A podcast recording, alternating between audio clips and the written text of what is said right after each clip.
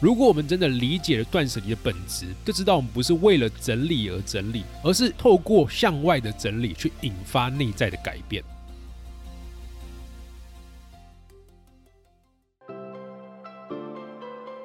你好，欢迎收听雷蒙三十，我是雷蒙。雷蒙三十和你分享我和柚子的艺人公司故事，以及如何升级你的工作效率和生活品质，帮你找回你对于生活的掌握感。你知道吗？我们的三十岁除了朝九晚五，还有另外一种打开的方式。我是雷蒙，你的生活黑客教练。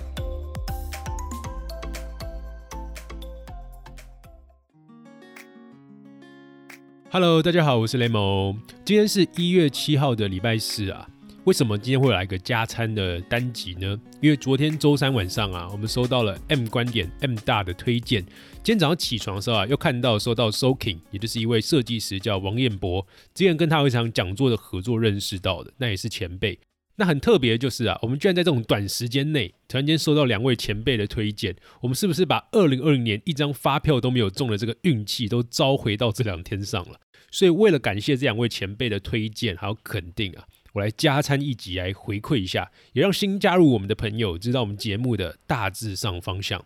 除了主要的艺人公司系列啊，就是我和我的老婆柚子，把我们在经营艺人公司的路途上，我们碰到的每一个真实挑战的启发点和你分享。所以，我们的节目啊，不会去事先规划到底下一集要讲什么，因为完全要看我们这一周以及我们上一周。遇到了些什么事情？我们公司的品牌跟营运成长了吗？还是我们见到了什么又给我们很棒启发的朋友？我们跟他聊了哪些话题？想要跟每个听众朋友来分享？又或者我们可以分享一下我们这个数位游牧时代的生活方式，怎么样照顾好自己，让你的生活越来越有品质？所以啊，我今天要来个加餐，我们要讲讲工作效率跟职场以外的话题。我们来讲个断舍离。来换一个不一样的题目，看这样子的主题在 podcast 里面，你们听起来有没有一些不错的兴趣啊，或者是共鸣？所以这一则内容啊，来自于我的付费订阅《生活黑客之路》的付费内容，我会把这篇公开来和你来分享。一方面啊，是想让你知道我的付费内容的选题架构还有内容。所以本集的文稿啊，我会放在我的网站上。不过我们先不用太多说这件事情，我们先进到内容。我最后再和你分享我的内容订阅服务。准备好了吗？我们要开始喽！大概是一个月前啊，去年的十二月十三号，我到成大了一门两学分的密集式课程，带了一个 Podcast 经营从零到一的工作坊。什么是密集式课程啊？就是在晚上哦，或者是周末去上课，不是在白天一般的上课时段。所以我们要用一个月把一学期两学分三十六小时课程的量给它上完。为什么要这样子呢？因为这种密集式课程啊，重视的是实作跟讨论。一般的课程呢，它只有两个小时，它很难去带实作。所以我是去一整天，一次讲八个小时哦。从讲述整个 podcast 的商业生态，到我是怎么样定位自己节目的结构。最后带着每一个同学去找出自己要经营的方向、特色，还有圈子。在那天的课程结束之后啊，有个同学留下来问我一些问题。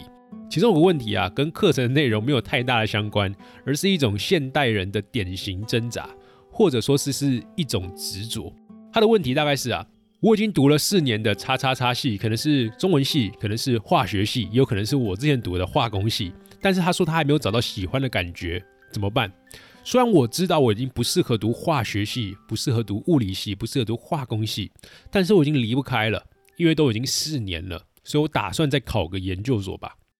这个问题啊，其实就是一种现代人的典型挣扎，对吧？因为它是一个典型的禀赋效应。禀赋效应啊，是二零一七年的诺贝尔经济学奖得主塞勒教授所提出的，他跟我们常常听见那个损失规避很相关哦。它是指人们拥有某样事物的时候，就在心中把这件事情的价值给放大，所以对于这件事情的损失的畏惧也就更大。这就是因为曾经拥有，你曾经投入了，所以即便现在不适合，你还是执着放不下它。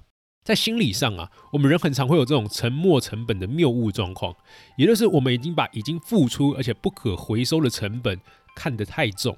即便这件事情明明就不影响你的未来决策，但是我们还是放不下它，甚至被它给绑住。所以在心理上我们很容易如此，在物质上也是。所以我们今天要谈谈的是物质系统。那谈到物质系统啊，近几年最有名的就是近藤麻里惠的《怦然心动的人生整理模仿》的这一本书，还有另外一本是山下英子的《断舍离》。这两本书啊，都是占据了排行榜第一名好长一段时间。断舍离这个词啊，甚至还在二零一四年成为十大的流行语。所以山下英子甚至还为断舍离注册了商标，超级聪明。两本书都有提到共同观点是，我们跟物品的关系，往往是我们心智的外在投射。那如果用一句话我们来说明两本书的差异的话，《怦然心动的整理术》啊，是种软性的物质系统的入门书，重点是留下令你心动的物品哦。断舍离就是个更高阶的极简主义的书，它重点是断绝不需要的东西，去摆脱那种执着。一般人啊，常常会把断舍离认为是一种家庭物品的整理术，但是生活黑客跟山下英子不这么看，因为断舍离啊是一种日常的心智修炼，你透过去观察自己，去摆脱对于物品的执着。也就是说啊，真正的断舍离跟普通的打扫啊、收拾还有整理其实不太一样，因为他关注的不是物品哦，他是关注的是你自己本身。所以我们的判断机制是啊，你要从当下是否有用的角度来决定一个物品的留下。还是舍去，因为你所拥有的物品啊，除了会占用你的注意力之外，你也可以透过筛选物品这样的训练，去越来越认识自己。书中会举一些例子啊，比方说啊，你是不是常常发现你的衣柜里面虽然堆满了衣服，但却常常找不到一件可以穿的？你也许是一个过于念旧而且不愿意更新的人，或者是你总是等到有客人，你才会使用一些家里的高级餐具或是一些高级的日常用品。也许在你的潜意识里头啊，你觉得自己配不上这种高级，在内心里面是属于自卑的。你总是习惯买好多的卫生纸囤积在家里面吗？这也许是因为你对未来充满了不安，等等等等。如果我们把断舍离这三个字的概念解构开来看的话，断就是断绝不需要的东西，也就是你去少买；舍就是舍弃用不上的废物，也就是你要去多扔。离就是脱离对物品的迷恋，那就是不执着于欲望。所以除了独立解构之外啊，这三个字还有顺序关系的哦。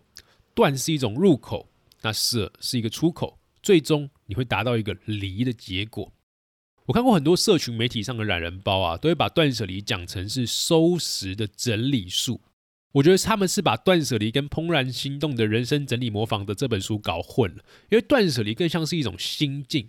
或者说是一种哲学，所以它是带着一种禅意的。这个禅意就跟那个佛学里面那个禅意是一样，叫不执着。之前有跟大家稍微聊过一本书啊，叫做《佛学为什么是真的》。改天我会在我的付费内容里面好好来写一则我看后的启发。那用一句话来说啊，就是佛学其实是把佛教里面的哲学思想给抽取出来，不含宗教的成分，叫佛学。所以啊，如果我们真的理解了断舍离的本质，就知道我们不是为了整理而整理，而是透过向外的整理去引发内在的改变。这边套一句作者讲的话，他说：“人们无法舍弃不必要的物品，就是担心这物品有一天会派上用场，未来可能会想要使用。但是这种想法却是用过去的囤积来设想未来，反而造成了现在的困扰，也局限了未来的可能。”但有点复杂，和大家这句话，大家可以反复去听一下，你可以感受一下这句话的意境是什么。所以我想给你三个行动上的建议，怎么样断绝不需要？总结来说一句话，叫做不要因为便宜去购买，或者因为免费而贪婪。那有三个行动方案是：第一个是我们在购买东西的时候啊，常常想的不是我需不需要这个东西，而是我好像想要这个东西。首先呢，你这个思维需要调整。第二个是怎么判断不需要？你现在用不到的东西就是不需要哦。比方说前阵子你朋友送你的圣诞礼物，你心里头明明知道这东西不会用到，或者根本不适合你，但是你不收不好意思，所以你就收下来，然后一直堆在房间里头，也舍不得丢。那如果你真的不想丢，那怎么办呢？我建议你去想想看，有没有人更需要这个东西，你把这个东西给更需要的人。第三个是我们很常看到免费的东西就花时间去拿，无论是免费的课程还是礼品或者是活动就去参加。那你现在的状况其实需不需要这件事情呢？你要自己去好好考虑一下，因为你不需要，你还去拿了，反而制造了你的焦虑，而且分散了你原有的注意力。你可以先试用看看，然后再决定要不要买，这件事没有问题，或者是要不要持续使用，这都是你要下判断的，而不是拿了之后一直囤着，到最后也没用。所以今天的行动思考题啊，是要问问看自己，你有太多的执着吗？无论是对特价、折扣的执着，还是对喜爱、回忆的人事物的执着，导致你家中处处堆满了物品，心中塞满了心事。沉溺在过去之中啊，很容易跟传统企业一样，因为过去投入的太多，所以我现在不敢放弃，却不愿意转型。过去那些美好的事物很棒啊，他们是我们存在的意义跟前进的动力，就像是《鬼面之刃：无限列车》的剧场版《梦境》里面的炭治郎一样，他知道过去没有办法回来，所以他选择向前走，毅然决然的离开了美好的梦境，回到现实，保护他现在跟未来的重要事物。生活黑客啊，其实关注的物质系统，可以透过练习断舍离，从物品的去留开始，延伸到交友、工作、管理，还有关系经营，甚至到教育孩子。所以我们的订户看完这一篇呢，他没有跟我分享说他在感情上啊、工作上，还有在社群媒体的交友经营的实际做法，这些事情啊，我们都在付费会员的社团里面交流着。那山下英子在书里面有说到一句话，我觉得特别有意境，也特别棒。他说：“人生就是搭上一辆空间有限的列车，抵达终点的时候，又有多少的行李能够陪你到最后呢？既然是有限的，那更应该好好选择，不是吗？”有一句话很喜欢，在今天的内容的最后一段，我分享给你。他说：“世界上有很多的东西，你生不带来，死不带去，你能带走的只有自己，还有自己的脾气。”那二零二一年已经到了，建议你可以来场大扫除，你好好检视一下去年，也看重现在，然后在意未来。所以下一次整理物品的时候，不是去想把这个收拾好，把那个东西整理好，把那个东西也放好，而是我现在还需要这个东西吗？有人还会比我更需要它吗？那我把这件事情给他更有价值。练习放下对物品的执着，生活会活得更快乐、更自在。好，那今天的内容大致上就到这边。